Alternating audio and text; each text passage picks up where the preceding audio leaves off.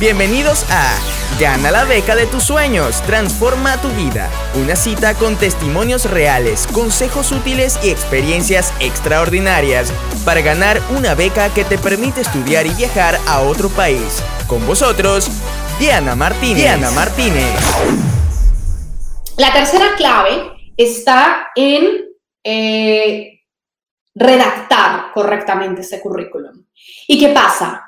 Que la realidad acerca del currículum es que muchas personas creen, muchas personas creen que el currículum que haces para mm, buscar trabajo en tu ciudad, en tu país, es ese mismo currículum que vas a enviar a las becas, ¿vale?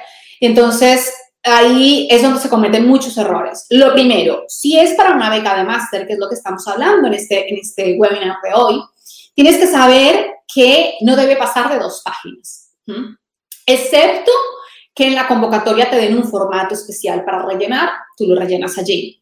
Pero por lo general, lo que te piden es que envíes un PDF, dos páginas y ya está.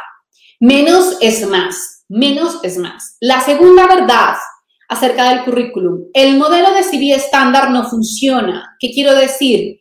Que ese currículum que tú dices que enviaste para la empresa, para el Banco Santander en Panamá, la ciudad de Panamá, ese no es el mismo currículum que vas a enviar a la beca de Erasmus Mundus. Porque las reglas de juego son diferentes. Porque una cosa es como el currículum lo presentamos en nuestra ciudad, en Panamá, y otra cosa es un currículum que va a ir para un comité internacional. Entonces hay unas reglas, hay una estructura, hay una información que no interesa que aparezca, que no les interesa leer y hay una que sí necesitas reforzar y que en Panamá no es interesante que refuerces, ¿vale? Porque nosotros en nuestra cultura latina contar mucho nuestros logros a veces parece que es empalagoso, a veces parece que es pretencioso, a veces parece que es que, que te las quieres dar de más, ¿no? Entonces, como que vamos a lo poquito, pues, tratamos de, no destacar mucho, de ir ahí como medio medio para no incomodar y ir consiguiendo. Diferente, diferente fuera de nuestros países en América Latina, donde uno tiene que contar sus logros. ¿Qué es lo que ha hecho? Cuéntame qué es lo que has hecho en los últimos años, qué porcentaje de lo que tú dices aquí has conseguido, a cuánta gente has conseguido motivar, cuánto es que ha mejorado las ventas de la empresa, que, ya que tú eres el asesor de ventas. Eso es. Luego, el tercero es que se necesita tener una gran coherencia entre tus logros académicos, profesionales y la carta de motivación.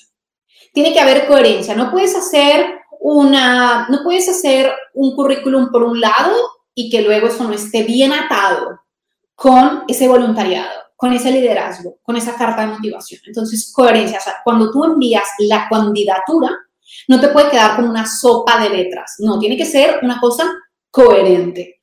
La realidad, como tercera clave, es que el 15% de éxito en la solicitud a una beca se encuentra en el currículum.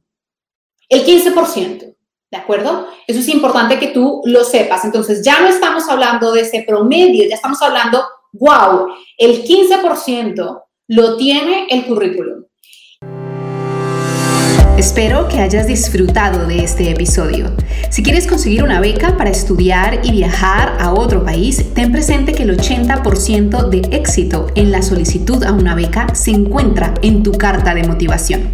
Es por ello que te invito a apuntarte a mi masterclass gratuita en la que te explico cómo redactar una carta de motivación exitosa. Regístrate totalmente gratis en mi página web www.dianaspeaks.net.